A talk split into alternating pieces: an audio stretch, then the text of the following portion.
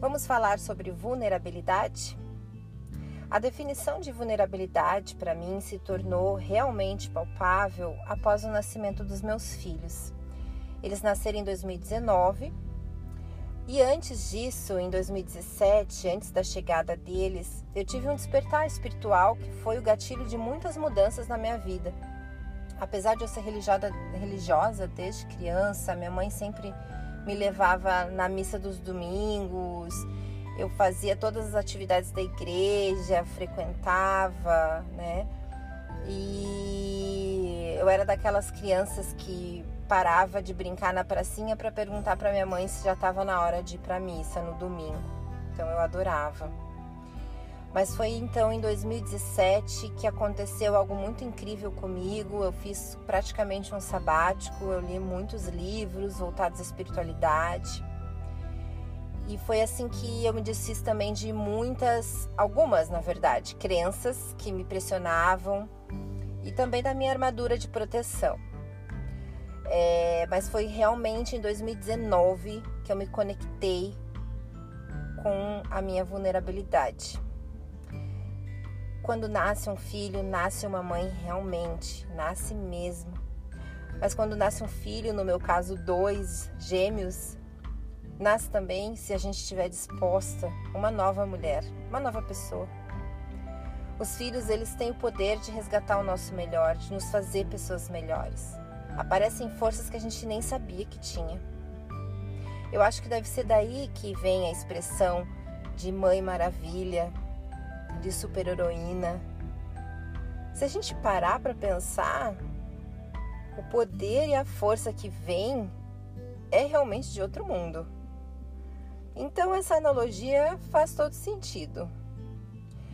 Bom, com a chegada dos meus pequenos, eu fui me conectando mais com a minha vulnerabilidade. Talvez tenha ficado até, né, no caso, mais aberta a me conectar com ela. E com isso, eu fui percebendo muita coisa. Fui percebendo que perfeição não existe, que nossos planos não precisam ser perfeitos e que na maioria das vezes é bem melhor que seja assim. Percebi que nós somos conexão, que estamos nesse mundo para nos conectar uns com os outros, nos ajudar. E tudo isso nos faz vulneráveis. Os meus filhos nasceram com 32 semanas de gestação, prematuros. E apesar de eu saber que uma gestação gemelar, gemelar é uma gestação de risco, né?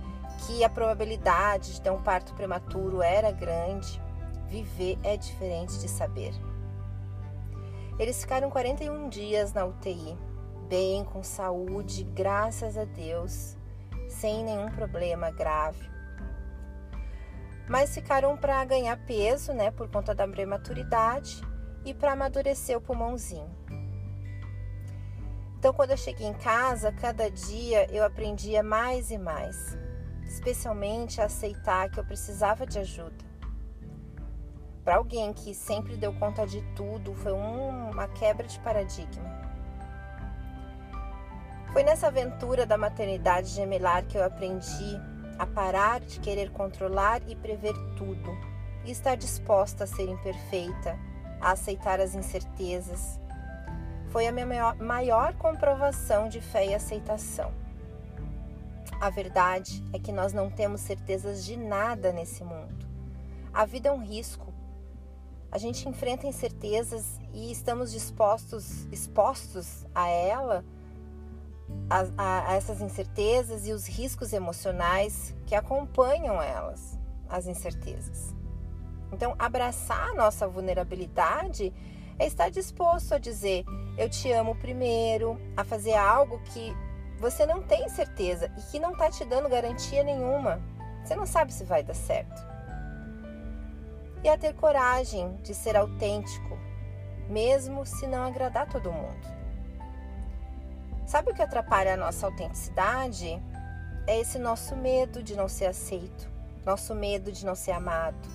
E muitas vezes nós deixamos de ser quem nós somos para ser quem é aceito. E então Ficamos infelizes, procuramos por propósito sentido. Tornamos incerto tudo que é incerto e deixamos de ser autênticos e reais. A vulnerabilidade e a sensibilidade são fundamentais para a nossa evolução. É quando nós estamos vulneráveis que nascem as oportunidades de aprendizado. E o que nós fazemos? Nós lutamos contra ela. Nós anestesiamos com comida, chocolate, bebida, drogas, mais comida e mais bebida. E isso se torna um círculo vicioso. Vestimos a personalidade, a personagem do sorriso no rosto e o coração. Ah, coração. A gente pode falar sobre isso depois? Seguimos em frente. Claro que nós precisamos de diversão, tomar drinks, fofocar com as amigas. Adoro. Diversão é tudo de bom e necessária. E uma das estratégias da terapia cognitiva comportamental é mudar o foco mesmo. O que eu trago aqui para reflexão é quando nós fugimos desses sentimentos que nos machucam, sem ao menos dar uma chance para que eles se processem dentro da gente.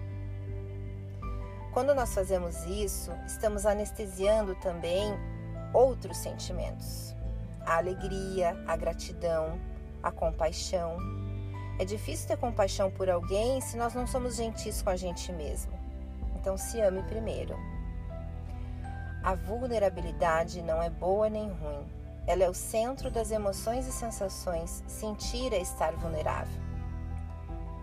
Se sentir vulnerável não é fraqueza. Acreditar nisso é acreditar que todos os sentimentos sejam fraqueza.